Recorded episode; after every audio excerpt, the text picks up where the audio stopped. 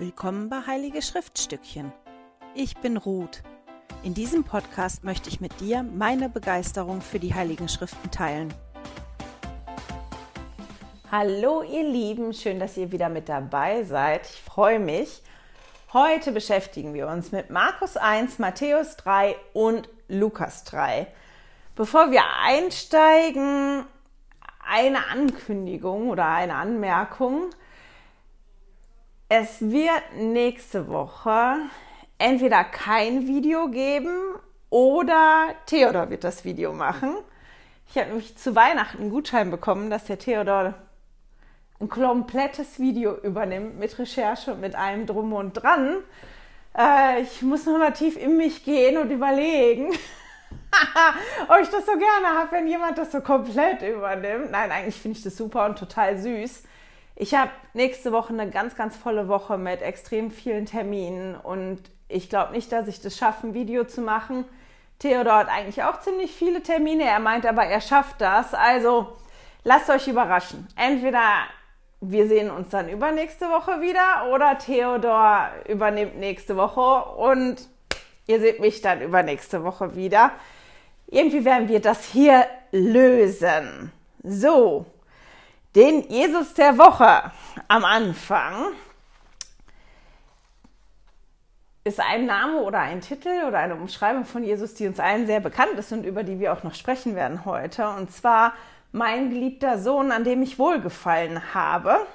So steht es in der Einheitsübersetzung und in der Elberfelder Übersetzung. In der guten Nachricht Bibel steht, mein Sohn, ihm gilt meine Liebe, ihn habe ich erwählt. Und in der Luther-Übersetzung von 2017 steht, mein lieber Sohn, an dem ich wohlgefallen habe. So der gleiche Satz, ein bisschen unterschiedlich formuliert. Das ist der eine Name, der vorkommt diese Woche. Ein anderer, der vorkommt, ist der Heilige Gottes. Und spannend an dem Namen ist, dass das ein Besessener gesagt hat. Finden tut ihr das in Markus 1, Vers 24. Und ähm, dann noch eine Umschreibung für Jesus ist, der unreinen Geistern gebietet und sie gehorchen ihm. Das ist in Markus 1, Vers 27. Etwas, was schon vorgekommen ist, ist Jesus. Das werde ich jetzt nicht jedes Mal sagen. Kommt manchmal Jesus aus Galiläa oder Jesus aus Nazareth, der Nazaräer, ähm, Jesus. Und das, was aber auch schon mal vorgekommen ist, ist die Umschreibung, er wird mit dem Heiligen Geist und mit Feuer taufen. So, das war's von der Front. Jesus der Woche. Und wir steigen mal ein. Wir fangen diese Woche mit dem Buch Markus an. Das ist das erste Kapitel von Markus. Und wie bei den anderen habe ich gedacht, ich erzähle einmal kurz, wer war Markus und was gibt es Besonderes zu seinem Evangelium zu sagen. Also der volle Name von Markus ist eigentlich Johannes Markus. Und seine Mutter war eine bekannte Nachfolgerin von Jesus Christus. Und in ihrem Haus war ein Treffpunkt für die Nachfolger von Jesus. Markus war viel, andre, äh, viel jünger als die anderen Schreiber der Evangelien und die, die Bibelgelehrten, also ich habe verschiedene Quellen ähm, mir angeguckt. In manchen steht, dass es sehr wahrscheinlich ist, dass er Jesus als Teenager gesehen und gehört hat. Andere sagen wieder, naja, man weiß nicht genau, ob er Jesus wirklich gesehen hat und gehört hat. Auf jeden Fall war er, nachdem Jesus auferstanden war, mit dem Apostel Paulus unterwegs. Der ist mit Paulus gereist und war auch ein Vertrauter von Petrus, ist mit Petrus sogar nach Rom gereist und blieb auch mit Petrus dort, als er im Gefängnis gewesen ist. Petrus war ja Fischer aus Galiläa und Griechisch ähm, war nicht seine Muttersprache, der wir Griechisch gekonnt haben, aber ich habe halt gelesen, dass das nicht so wahrscheinlich ist, dass der sehr, sehr gut Griechisch konnte oder sehr fließend Griechisch konnte. Und Markus war unter anderem auch als Petrus Übersetzer bekannt, sowohl mündlich als auch schriftlich. Und das Evangelium des Markus wurde nach Ansicht vieler Bibelwissenschaftler auf Weisung Petrus geschrieben.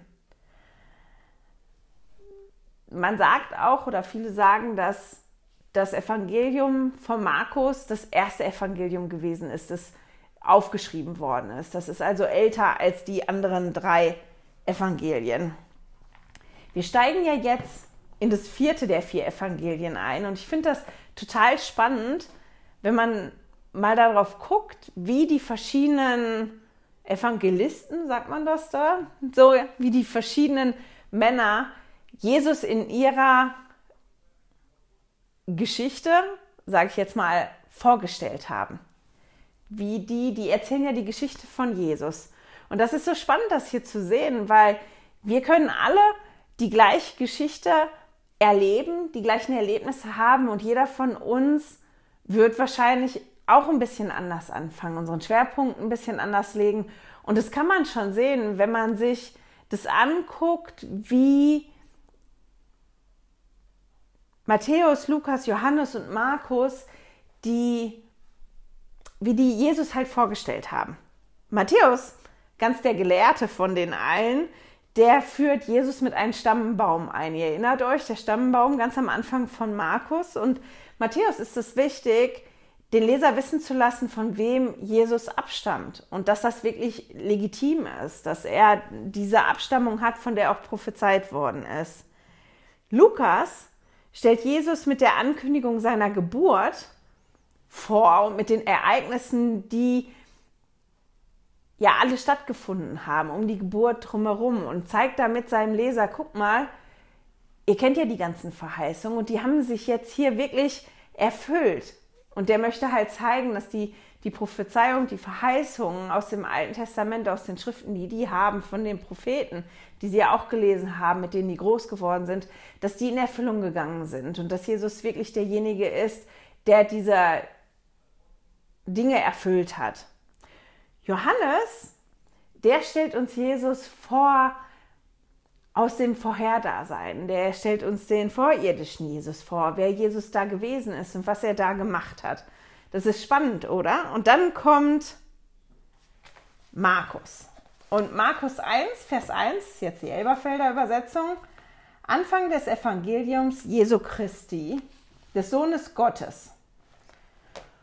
Und in der Einheitsübersetzung steht Anfang des Evangeliums von Jesus Christus, Sohn Gottes. Ich weiß nicht, wie es euch gegangen ist, aber ich habe es gelesen und ich habe das eigentlich überlesen, als ich in meiner Elberfelder Bibel gelesen habe. Ich habe ja aber mehrere Studienbibel und habe mir dann meine Studienbibel von der Einheitsübersetzung genommen und habe, da steht immer vor den Büchern wie so ein Vorwort und eine Einleitung dazu über mehrere Seiten und die habe ich überflogen und bin dann da tatsächlich hängen geblieben, weil die nämlich was ganz Spannendes berichtet haben. Und dann ist dieser Einstieg von Markus ganz was anderes, weil ich habe da tatsächlich so drüber gelesen, mir ist das gar nicht aufgefallen.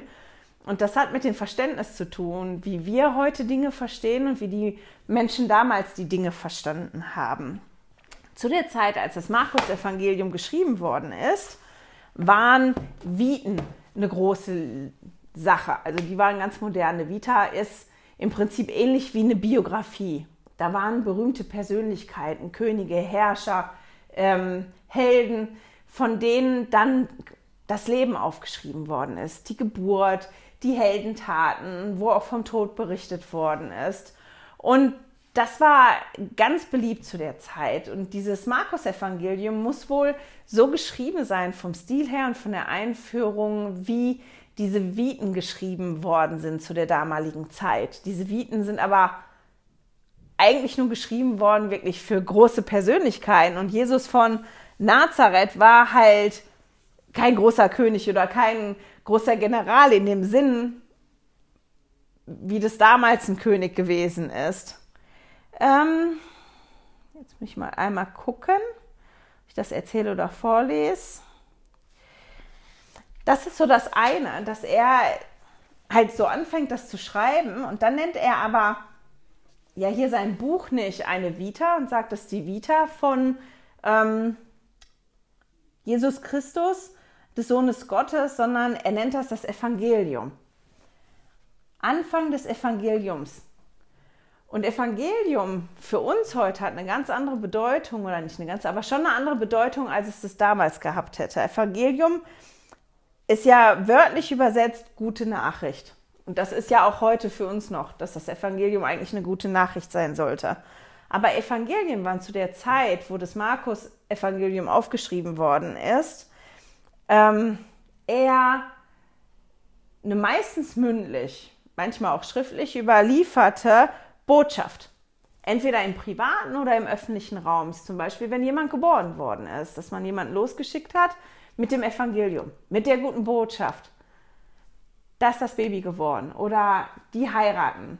Oder im öffentlichen Raum ist, wenn, wenn ähm, eine Schlacht gewonnen worden ist im Krieg oder ähm, ja jemand König oder Kaiser geworden ist, dann ist das auch mündlich verbreitet worden. Und dazu ist Evangelium gesagt worden.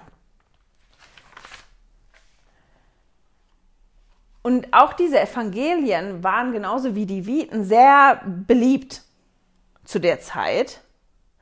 Aber die hatten halt entweder die Bedeutung halt innerhalb von der Familie, dass man halt von so einer Geburt berichtet hat, oder in diesem großen weltpolitischen, wenn irgendwas politisch passiert ist, was mehrere interessiert, wo dann wirklich die Boten ausgesandt worden sind, berichtet davon. Berichtet davon, dass jeder das erfährt, berichtet von der guten Botschaft. Die Schlacht ist vorbei, der Krieg ist vorbei, wir haben einen neuen König ähm, und so weiter. Das ist das eine. Das andere ist, das wusste ich nicht, das steht hier in der Studienbibel, ich kann ja kein Griechisch, da steht, dass im Griechischen die Artikel fehlen. Und wenn man den Satz übersetzen würde, der hier im ersten Vers steht, jetzt muss ich da mal eben schnell reingehen. Aber Platz machen, Entschuldigung. Hier mit meinen vielen Bibeln und meinen Notizen gerade ein bisschen zu wenig Platz.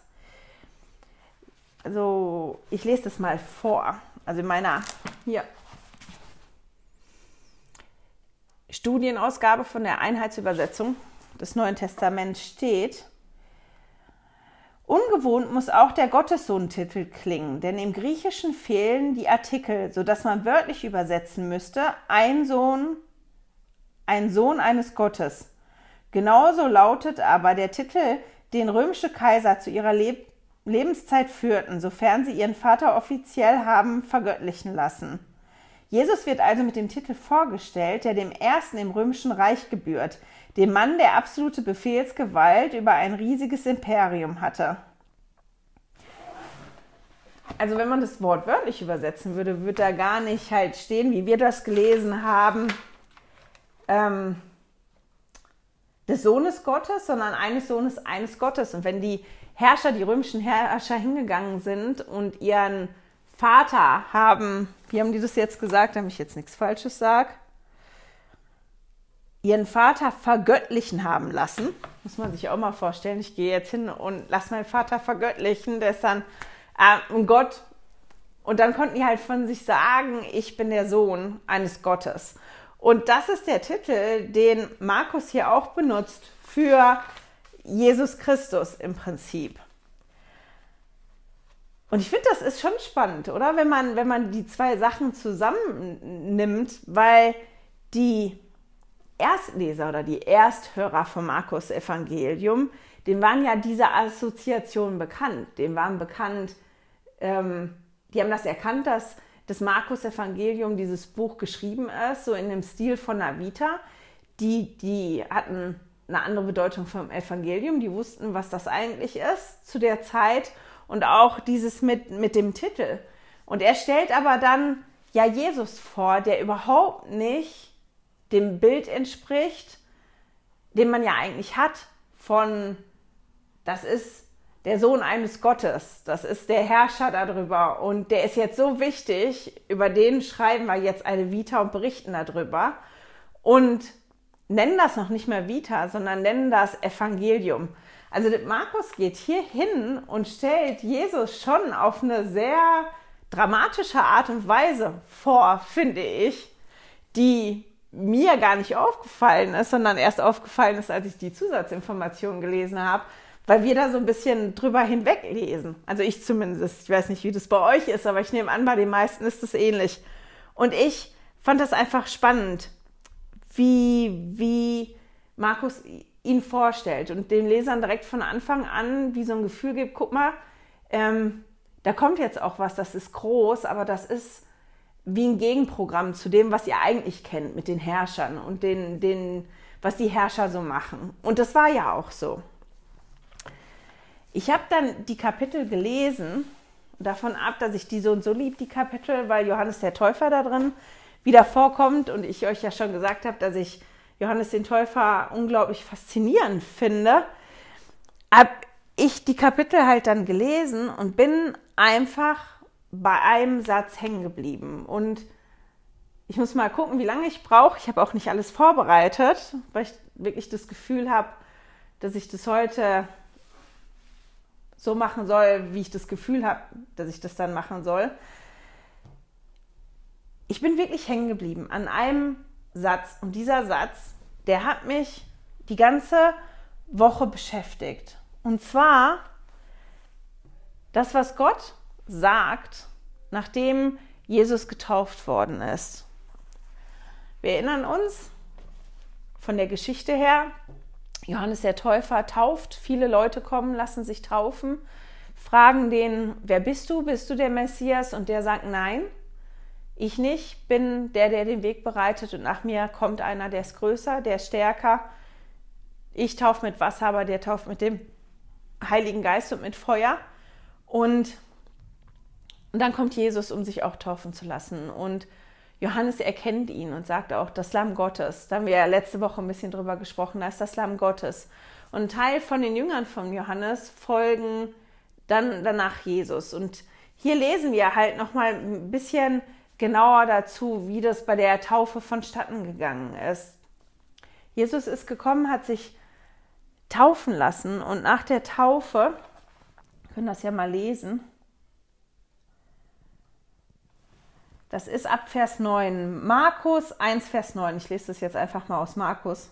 Finden tut ihr das aber auch in Matthäus 3, Vers 17 und in Lukas 3, Vers 21 oder dann hier in Markus 1, Vers 11. Das ist der eine Vers, aber ich lese ein bisschen vorher, deswegen fange ich im Vers 9 an.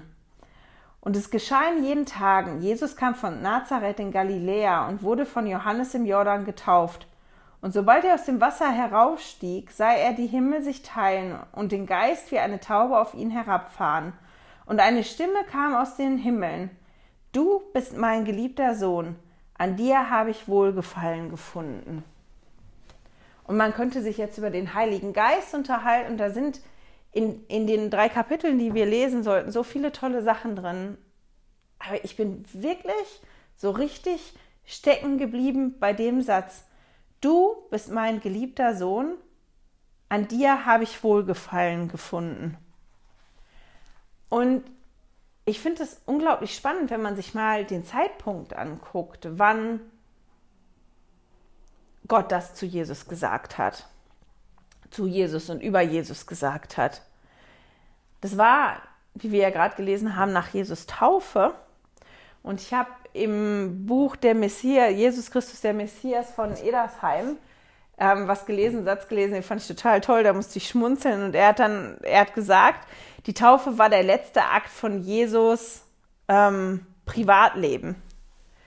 Und es stimmt, als der getauft worden ist, Jesus, zu dem Zeitpunkt, als Gott den Satz gesagt hat, hat Jesus, soweit wir das wissen, es gibt Apokryphen, die erzählen ein bisschen was anderes, was Jesus als Kind und als Jugendlicher gemacht hat und als junger Mann, aber jetzt hier laut dem Evangelium, da haben wir ja nicht viele Informationen zu, aber dieses öffentliche Wirken von Jesus hat noch nicht stattgefunden. Der ist gegangen und hat sich taufen lassen, wie alle anderen auch. Und hat zu dem Zeitpunkt, ich weiß jetzt nicht, wie ich das formulieren soll, also der hat noch nichts in Anführungsstrichen Außergewöhnliches getan. Natürlich haben wir ja gelesen, als er im Tempel gewesen ist und die anderen belehrt hat. Das war ein besonderes Kind und das war auch ein besonderer Mann und der hat ganz bestimmt auch besondere Sachen gemacht. Aber ich hoffe, ihr versteht, was ich meine. Er hat noch nicht Tote wieder zum Leben erweckt. Der hat noch nicht die Wunder gewirkt. Zumindest nicht, soweit wir wissen. Und da gehe ich jetzt mal von aus, weil die sich da irgendwie alle einig zu sein scheinen drin. Der hat da noch nicht so viel gemacht, als sein Leben zu leben bis zu dem Zeitpunkt. Und Gott sagt zu dem Zeitpunkt zu ihm, du bist mein geliebter Sohn, an dem ich Wohlgefallen gefunden habe. Der sagt, ich, wie würden wir das heute sagen?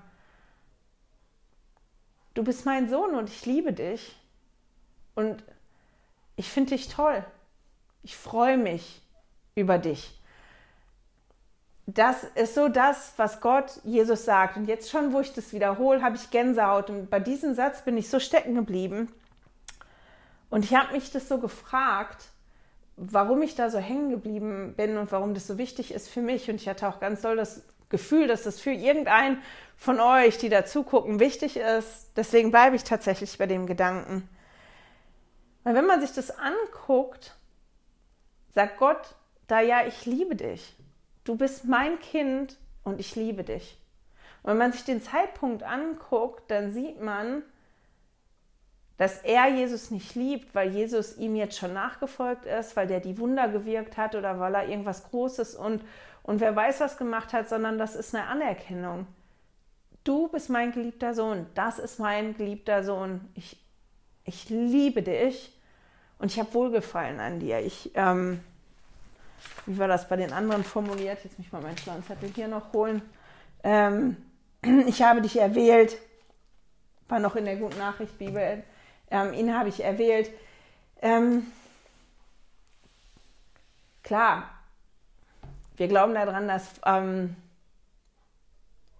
Jesus wirklich erwählt gewesen ist für die, die Rolle, die er gemacht hat. Aber Jesus hat ja wie jeder von uns auch die Entscheidungsfreiheit gehabt. Aber für mich drückt dieser Satz so doll die Liebe Gottes aus und zeigt, wie Gott liebt. Nämlich ähm, bedingungslos. Gott liebt nicht nur Jesus, sondern liebt jedes seiner Kinder bedingungslos. Der liebt einfach, weil er liebt. Das ist wie so ein Wesenszug von ihm. Und das ist mir nochmal so ganz, ganz doll bewusst geworden, als ich das ähm, gelesen habe. Und ich musste mich daran erinnern, im Alten Testament habe ich da schon von erzählt, als wir die Videos zum Alten Testament gemacht haben, als es um das Gebet des Schma gegangen ist. Und wir werden da ganz bestimmt noch mal drauf kommen, ein bisschen sogar noch mehr drüber sprechen, wenn es dann darum geht, wenn Jesus sagt, was die wichtigsten Gebote ist. Aber im Hebräischen gibt es halt verschiedene Worte für das Wort Liebe. Und das Wort, was hier benutzt worden ist, ist Ahava, spricht man das aus. Das ist hebräisch Liebe und dieses Ahava das drückt Zuneigung aus, geistige und körperliche Zuneigung, aber das ist mehr als nur die Zuneigung, das ist mehr als nur ein Gefühl. Und Ahava bedeutet auch tun. Also, dass man nicht nur was sagt oder das nicht nur spürt, sondern dass man auch etwas tut. Und das ist eine Art und Weise, wie Gott ja auch seine Liebe zeigt und wie Gott gerne hätte, dass wir ihm unsere Liebe zeigen. Und ich finde das so schön. Im Aramäischen heißt das Rachma, das ist ja die Sprache, die die gesprochen haben zu Jesus Zeit. Die haben untereinander Aramäisch gesprochen. Die Evangelisten, also Matthäus, Markus, Lukas, Johannes, die haben aber die Evangelien nicht aufgeschrieben in Aramäisch, sondern in Griechisch. Und in Griechisch heißt ähm, diese Form von Liebe Agape. Und das ist total interessant, weil Ansgar einen Artikel dazu gefunden hat, den werde ich verlinken im Newsletter zu bedingungsloser Liebe auf WikiHow, wo die sich auch beziehen auf dieses Agape. Ganz spannende Videos zu diesem Thema, wie, wie Liebe gemeint ist im, im Alten Testament und auch im Neuen Testament ist, gibt es vom, vom Bibelprojekt, wenn ihr auf YouTube googelt, also nicht googelt, wenn ihr im YouTube im Suchfeld eingebt, Bibelprojekt und dann einmal Ahava, mit W wird das geschrieben, oder Agape, ähm, dann findet ihr zwei ganz, ganz tolle Videos. Ich werde die im Newsletter verlinken für die, die den Newsletter bekommen. Da könnt ihr dann einfach auf die Links klicken. Und das ist total toll, weil die das nochmal so ein bisschen tiefer erklären. Ich habe ja gerade schon gesagt, klar, spricht halt hier Gott zu Jesus, du bist mein geliebter Sohn, an dem ich wohlgefallen habe, obwohl in der einen Bibelübersetzung er halt sagt, na, er ist mein geliebter Sohn, an dem ich wohlgefallen habe. Also er sagt das zu Jesus und zu den anderen. Ähm, liebt Gott uns genauso wie Jesus bedingungslos. das können wir an den verschiedensten Stellen in den Schriften nachlesen. Da haben wir auch öfter darüber gesprochen im Alten Testament. Ich wollte das jetzt nur nicht machen, dass ich so in die ganzen Schriftstellen reingebe. Und ich habe mich halt, weil dieser Satz mich ja begleitet hat durch die ganze Woche, mich halt wirklich gefragt, weiß ich, dass Gott mich liebt und fühle ich, kann ich wirklich fühlen, dass Gott mich liebt. Und für mich ist das noch ein bisschen ein Unterschied, dieses, ob ich irgendwas weiß oder ob ich irgendwas fühle. Und für mich ist in, in dem Fall hier beides auch extrem wichtig, dass ich beides habe. Das Wissen, dass Gott mich liebt, aber auch, dass ich das schon erlebt habe und dass ich das gespürt habe und dass ich das immer wieder spüren kann. Und ich habe mich mit mehreren unterhalten, für die das schwierig ist, die nicht das Wissen und das Gefühl haben, dass Gott sie liebt. Das ist eine schwierige Kiste. Und ich habe mich halt wirklich gefragt, wie kommt man dahin? Wie schafft man das, die Liebe Gottes zu erfahren?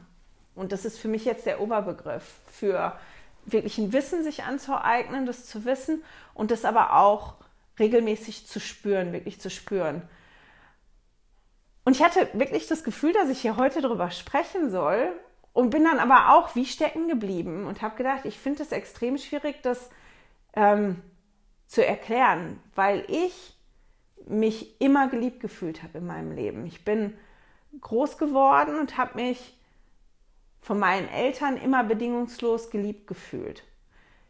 Ich habe das nie in Frage gestellt. Das ist so ein Konzept, das ich kenne von jeher, mit dem ich groß geworden bin, das ähm, total selbstverständlich ist für mich.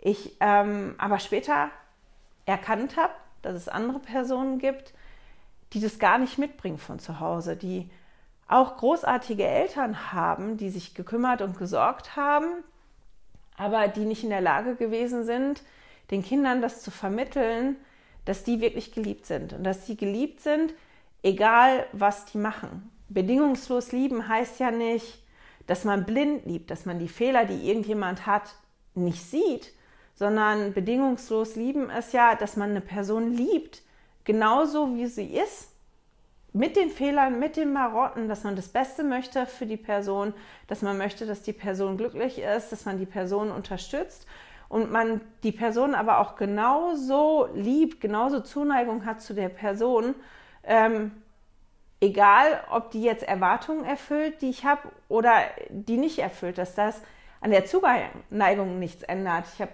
halt auch eine heiße Diskussion mit Ansgar gehabt, weil ich gesagt habe, naja, ich kann jemanden manchmal wirklich nicht leiden. Also ich kann meinen Mann manchmal nicht leiden, der geht mir so auf die Nerven, aber ich liebe den trotzdem. Ich, so meine Liebe ändert nichts daran, dass ich den anstrengend finde und dass ich den in manchen Momenten dann auch wirklich nicht leiden kann. Aber dieses Grundgefühl, das ist da trotzdem da. Und ich finde das aber für mich schwierig, jemand anderem zu erklären oder dabei zu helfen, das zu finden, dieses Gefühl und dieses zu wissen, dass Gott einen bedingungslos liebt, der dieses Grundgefühl gar nicht kennt, das ist nämlich viel schwieriger, wie ich festgestellt habe, in Gesprächen, wenn man sich unterhält, wenn, wenn dieses Grundgefüge gar nicht da ist. Und ich habe mich mit mehreren unterhalten und habe mir dann halt Gedanken gemacht, wie kann ich das denn erklären, wie sich das für mich anfühlt, wie das ist, woher weiß ich denn, dass Gott mich liebt? Und, und woher, oder wie komme ich dahin, dass ich das fühlen kann?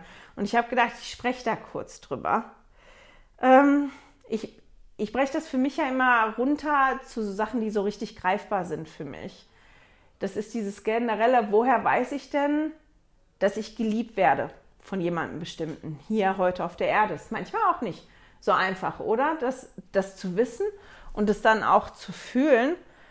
Und ich weiß oder ich wusste immer, dass meine Eltern, ich bleibe jetzt mal bei meinen Eltern, dass meine Eltern mich lieben, bedingungslos lieben, weil das was ist, was ich erlebt habe. Inwiefern habe ich das erlebt? Ich habe das erlebt dadurch, dass mir das gesagt worden ist regelmäßig. Ich habe das ähm,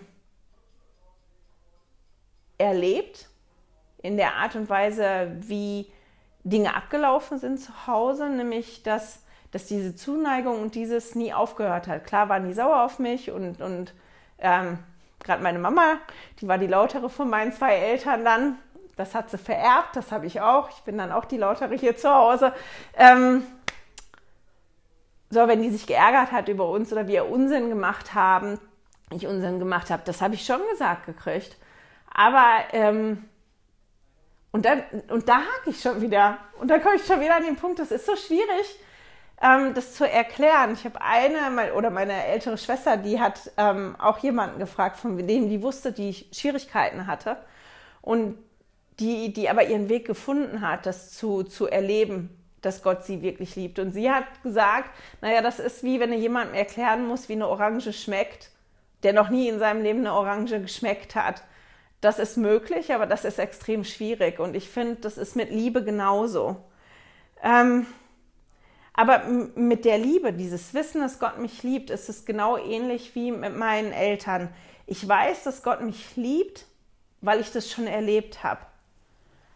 Durch die Dinge, die, die Gott getan hat und, und die er mich hat fühlen lassen, habe ich das erlebt, immer und immer wieder. Und deswegen habe ich ein Wissen davon. Ich weiß das, dass Gott mich liebt, egal was ich verbock gerade oder was ich grandios super mache. Ob ich irgendwas ganz, ganz, ganz grandios schlecht oder grandios gut macht. Die Liebe von Gott, die, die ist genau gleich. Dass der sich vielleicht ärgert und die Hände über den Kopf zusammenschlägt und sagt, warum hast du das jetzt schon wieder? warum schon wieder Hut? Ähm, ganz bestimmt aber ich weiß einfach, dass das an der Liebe ähm, vom Vater im Himmel nichts ändert. Und dann habe ich überlegt, woher weiß ich, oder äh, wie, wie ist das Gefühl, wann, wann fühle ich, dass Gott mich liebt? Wann sind denn die Momente, wann Gott mich liebt? Oder wann sind Momente, wenn euch das schwerfällt, überlegt mal, wann sind denn Momente, wann ihr euch geliebt gefühlt habt. Das ist vielleicht einfacher, da dran zu gehen. Wann seid ihr geliebt? Habt ihr euch geliebt gefühlt? Von irgendjemandem, von euren Eltern, von eurem Ehepartner, von euren Kindern, von Freunden. Gibt ja da auch ähm, die Liebe und Zuneigung. Gibt ja verschiedene Arten von Liebe. Ähm, ich habe mich geliebt gefühlt, wenn das ausgedrückt worden ist, wenn mir das gezeigt worden ist durch Umarmung ähm, wenn ich mitbekommen habe, dass jemand sich wirklich sorgt um mich und sich Gedanken macht und, und mein allerbestes möchte und, und ähm, mir dann auch hilft. Ähm, wenn ich Zeit mit jemandem verbringe, fällt mir das auch leichter, das zu fühlen. Und dann habe ich halt überlegt und festgestellt, dass das auch genau die Momente sind, wenn ich spüre, dass Gott mich liebt, weil das nichts ist. Das Spüren ist bei mir, das Wissen ist zum Glück im Moment immer da. Ich weiß, dass Gott mich liebt. Aber das Spüren, das wirklich mich jetzt gerade geliebt zu fühlen von Gott, das ist bei mir nichts, was die ganze Zeit da ist. Aber das ist was, was so unterschwellig ist und was dann mal intensiver auch rauskommt. Und ich ähm, spüre das, ich fühle das, dass Gott mich liebt zum Beispiel, wenn ich den inneren Frieden spüre, den der Heilige Geist mir auch schenkt, dann kann ich auch immer die Liebe spüren, die, die, die meine himmlischen Eltern für mich haben. Wenn ich einen Segen bekomme, ich weiß nicht, wie das bei euch ist, aber ich bekomme in den meisten Segen gesagt, dass ich geliebt werde von meinen himmlischen Eltern. Ähm, dann ist das was, was ich wieder gesagt bekomme. Das ist aber auch was, was ich wirklich spüre dann in dem Moment. Ähm, wenn ich irgendwo bin und für irgendetwas ganz dankbar bin. Ich weiß nicht, habt ihr schon mal so ganz tiefe Dankbarkeit empfunden? Und das ist total interessant, wenn, wenn ich dankbar bin, dass ich dann Gott auch besser spüren kann und die Liebe für mich spüren kann.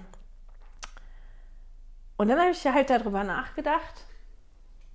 Und dann ist mir so in den Sinn gekommen, ich kann spüren, dass Gott mich liebt, wenn ich das zulasse weiß nicht, ob ihr versteht, wie ich das meine. Das ist, manchmal gibt es verschiedene Gründe, warum man nicht in der Lage ist, Liebe zu spüren oder andere Dinge zu spüren. Sei es, dass man so fürchterlich beschäftigt ist, dass man so im Knuscht ist, dass da rechts und links nicht mehr viel geht oder ähm, dass man so traurig ist oder so wütend ist. Ich finde, wenn man so voll ist von, von einem bestimmten Gefühl oder von Gefühlen, ähm, habe ich das zumindest manchmal, dass ich so voll bin. Wenn ich wütend bin, dann bin ich so richtig wütend. Und dann ist da nicht viel Platz für anderes. Und wenn ich traurig bin, ist es manchmal auch so. Und ähm, ich muss dann aufpassen, dass ich mich nicht wie verliere da drin, weil ich dann auch wie zumache. Und dann in dem Moment, wo das so ganz, ganz intensiv ist, ich nichts anderes spüren kann als, als nur dieses. Ähm, und auch wenn man krank ist, wenn man große Schmerzen hat oder wenn es einem hundsmiserabel elend geht und das so in den Vordergrund tritt und man so beherrscht wird von dem Schmerz oder von diesem Unwohlsein und, und von, von all dem Gefühlspotpourri, was dabei ist, dann finde ich, ist das auch schwierig, sich überhaupt geliebt zu fühlen, weil man sich ja so, so und so so unwohl fühlt. Ähm, es kann körperlich sein, es kann auch mental sein. Ich weiß, als bei mir die Depressionen so ganz schlimm gewesen sind, bevor ich in die Klinik gegangen bin und auch als ich in der Klinik gewesen bin, dass sich das für mich persönlich, das ist ganz bestimmt bei jedem anderen anders, der Depressionen und der einen Burnout hat, aber mein Kopf war wie in Watte zwischendrin. Das war wirklich wie eingepackt. Selbst das Hören, das war wie gedämpft und mein Gehirn hat auch Sachen ausgefiltert, die ich gar nicht mehr gehört. Ähm, und, und da war ich so, so gedämpft, dass ich überhaupt wenig gefühlt habe, weil ich gar nicht in der Lage gewesen bin, irgendwas zu fühlen. Und ich deswegen auch nicht in der Lage gewesen bin, die Liebe Gottes zu fühlen und zu spüren.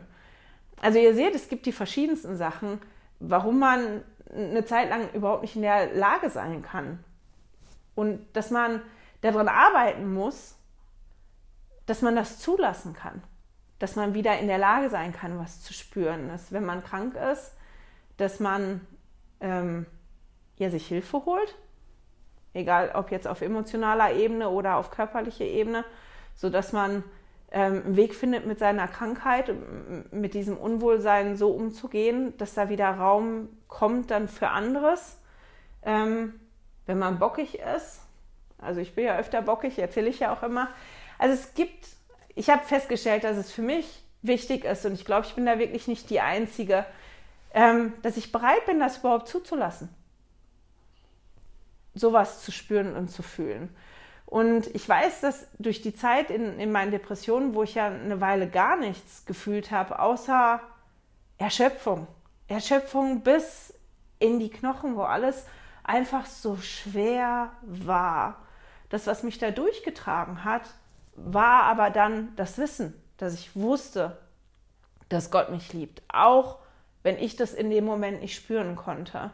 Und deswegen habe ich gesagt, dass für mich persönlich das total wichtig ist, dass ich beides habe. Dieses Wissen, ich weiß das, und zwischendrin immer, immer wieder und immer wieder auch, dass ich das spüren kann, eben damit dieses Wissen bleibt, damit dieses Wissen wie aufgefrischt wird. Ja, genau, ich habe das jetzt wieder erlebt und deswegen, nächstes Mal, wenn ich so eine richtige Durststrecke habe und es mir so richtig dreckig geht und ich aus welchem Grund auch immer das eine Weile nicht fühlen kann, dass Gott mich liebt, dann weiß ich das zumindest. Ich weiß das, auch wenn das gerade nicht präsent ist, ähm, dass mich das da so durchgetragen hat. Und ähm, einen letzten Punkt, der mir so aufgefallen ist noch, ist, dass ich fühlen kann, dass Gott mich liebt, wenn ich Zeit mit Gott verbringe.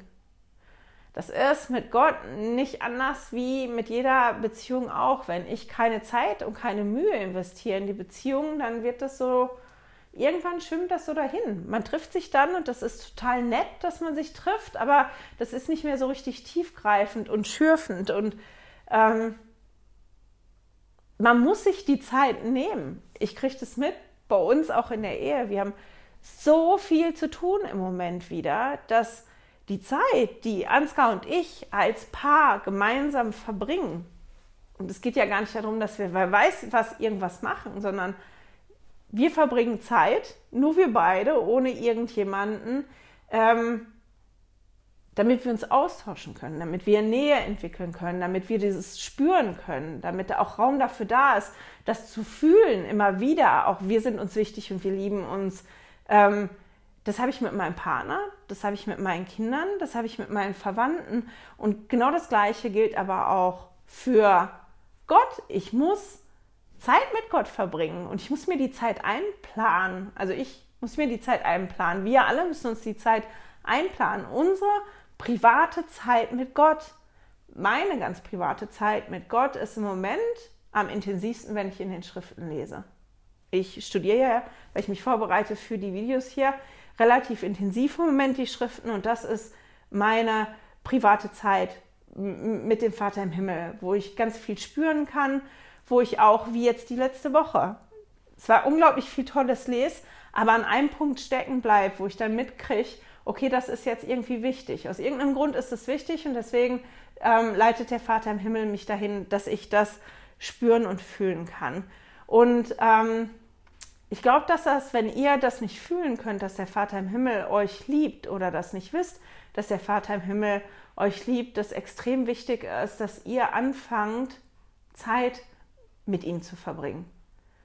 Da gibt es die verschiedenen Sachen. Da gibt es Schriften lesen, ähm, sprechen, nachsinnen über Sachen, die man gelesen hat. Und, und wenn eure Zeit, und das ist schwierig, ich finde das manchmal auch schwierig, mir überhaupt die Zeit für Schriftstudium zu nehmen, aber ähm, wenn man so, ich kann das nachvollziehen, wenn man so den ganzen Tag ist und dann immer einer kommt, Mama, Ruth, kannst mal eben, guck's mal hier, mach's mal da, ähm, dass das schwierig ist. Und deswegen ist es so wichtig, das wirklich einzuplanen und dem Priorität zu geben, weil ich glaube, oder nee, ich glaube das nicht, ich bin fest davon überzeugt, dass das extrem wichtig für uns ist.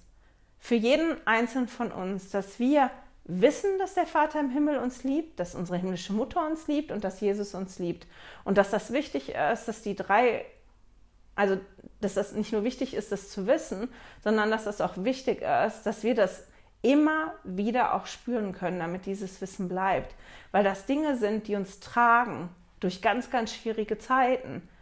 Und die, wenn ich mich geliebt fühle, dann gibt mir das eine unglaubliche Sicherheit. Wenn ich weiß, da ist jemand, der liebt mich bedingungslos. Der liebt mich, wenn ich ein oller Drachen bin. Der liebt mich, wenn ich eine olle Ziege bin. Der liebt mich, wenn ich fröhlich bin. Und der liebt mich, wenn ich den größten Mist baue. Und der liebt mich, auch wenn ich fantastisch bin. Das gibt mir Sicherheit.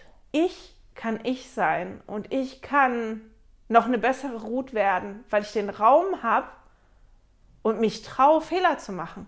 Und ich mich traue, auf die Fresse zu fliegen und wieder aufzustehen, weil ich weiß, dass das nichts daran ändert. Wenn ich was falsch mache, wenn ich Fehler mache, ähm, wenn irgendwas immer und immer wieder nicht funktioniert und ich diese Sicherheit habe, ich werde trotzdem geliebt. Und das ist ein sicherer Ort für mich, um immer wieder zurückzugehen. Ich kann da hingehen und kann demjenigen das sagen. Guck mal, das habe ich jetzt schon wieder falsch gemacht. Das ist schon wieder schief gelaufen. Ich kann aber auch hingehen und sagen, meine Güte, guck mal, das habe ich entdeckt. Das macht mir so viel Freude. Und der andere freut sich für mich mit. Freut den vielleicht alleine nicht, aber der freut sich für mich mit. Und ich glaube, dass unsere himmlische Familie für uns auch so ein Ort sein muss. Es muss so ein, ein sicherer Hafen sein. Ich muss das Gefühl haben, ich werde geliebt, egal egal. ich werde einfach geliebt. Und das ist mein sicherer Ort, wo ich immer wieder hingehen kann, weil ich ich bin. Und meine himmlische Familie mich so liebt, meine himmlischen Eltern mich so lieben, dass die auch mein Bestes wollen und dass die mich lieben, egal an welchem Punkt ich bin und dass die aber natürlich nur darauf warten, mir zu helfen, noch besser zu werden und noch größer zu werden und das zu machen. Und ich glaube, deswegen bin ich da auch hängen geblieben, weil dieser, diese Erkenntnis oder dass mir das nochmal aufgefallen ist, wie wichtig das ist, dass das nicht nur für mich wichtig ist, sondern für irgendjemanden von euch da draußen auch wichtig ist. Und dazu passt eine Schriftstelle. Es wird schon total dunkel. Ich hoffe, dass das Bild von der Kamera noch gut genug ist. ist noch eine Schriftstelle, die ein bisschen dazu passt, mit der ich auch aufhören möchte und mit einer Frage. Und die ist in Markus 1, Vers 17. Das ist so, als, als Jesus dann angefangen hat, das Evangelium zu, zu predigen und dann an den See von Galiläa kommt und Simon und Andreas sieht am See und dann sagt zu ihnen, und Jesus sprach zu ihnen, kommt mir nach, ich werde euch zu Menschenfischern machen. Und dann in Vers 18 steht, und sogleich verließen sie die Netze und folgten ihm nach. Und ich habe mir an den Rand geschrieben, das war so das, wo ich zuerst drüber nachgedacht habe, ne, würde ich irgendjemandem Unbekannten, einen, der überhaupt nicht bekannt ist, den ich nicht groß kenne, einfach so folgen. Wenn er zu mir sagt, so komm, lass alles stehen und liegen ähm, und komm mit, ich mache dich zu was anderem. Wenn ich mit einem Unbekannten quasi ins Unbekannte gehen soll, würde ich das machen sofort? Und dann habe ich direkt gedacht, nee, ich nicht. Also ich würde da erstmal stehen bleiben und würde erstmal sagen, da muss ich mir erstmal Gedanken drüber machen, da muss ich erstmal in Ruhe drüber nachdenken. Da bin ich so hängen geblieben. Aber die von ähm, DOM-Ist-System so Aufkleber, die man in die Bibel kleben kann. Und da ist zum Vers 17 haben die einen Aufkleber. Und da steht eine Frage. Und die Frage ist, what can he make you to become? Also was kann er aus dir machen? Weil er sagt ja dazu den, den Aposteln, ne? Zu den ähm, Zweien, kommt mir nach, ich werde euch zu Menschenfischern machen. Die waren ja vorher Fischer und er sagt, ich werde euch zu Menschenfischern machen. Und ich finde die Frage interessant, was kann er aus mir machen? Was kann Jesus aus dir machen? Und dann habe ich gedacht, in diesem Zuge mit dieser Liebe und so, wenn ich das zulasse, dann kann ich meinen, und das mag jetzt manchen zu allgemein sein, aber der erste Gedanke, den ich hatte, war, ich kann mein bestes Ich werden. Wenn ich das zulasse, dann kann Jesus mir dabei helfen, mein bestes Ich zu werden. Und dadurch, dass Jesus mich so sehr geliebt hat, dass er bereit war, für mich zu sterben und wieder aufzuerstehen, auf, auf, sagt man auf, auferstehen, wieder aufzuerstehen, ja, ich glaube, so sagt man das, ne? Ähm, habe ich ja die Möglichkeit. Das zeigt ja dieser ganze Plan des Glücklichseins, des Sühnopfer, da überall steckt ja so viel Liebe drin und da werden wir noch ein paar Mal drauf zurückkommen, diese Studien, ja, und ich freue mich da schon drauf, ähm, weil dieser ganze Plan, die Liebe vom Vater im Himmel und die Liebe ähm, von Jesus zu uns zeigt, weil die wollen, dass wir zu unserem besten Ich werden. Aber die wussten, dass wir Fehler machen. Und dieser Plan hat dafür gesorgt, dass, dass wir Fehler machen können und dass wir immer wieder umkehren können und dass wir immer wieder versuchen können, das besser zu machen. Und ich bin unglaublich dankbar dafür. Ich bin dankbar dafür, ähm, dass ich himmlische Eltern habe und dass ähm, ich Jesus habe, die mir helfen, schwere Zeiten zu durchstehen, die mir ähm, Sicherheit geben, die mich Liebe spüren lassen. Und ich hoffe, ihr entdeckt auch die Liebe vom Vater im Himmel und von der himmlischen Mutter und von Jesus für dich, dass du das auch spüren kannst und dass du das entdecken kannst. Und mit dem Wunsch schicke ich dich in die nächste Woche und ich hoffe, wir hören und sehen uns dann wieder. Tschüss! Hey, danke fürs Zuhören. Dieser Podcast ist die Audiospur von meinem YouTube-Video. Wenn du mich also nicht nur hören, sondern auch sehen möchtest, findest du mich auf YouTube unter Heilige Schriftstückchen. Melde dich auf www.heiligeschriftstückchen.ch für meinen Newsletter an und erhalte Zitate und Links passend zu jeder Episode. Außerdem findest du mich auf Facebook und Instagram, auch unter Heilige Schriftstückchen. Auf Instagram allerdings mit UE statt mit Ü.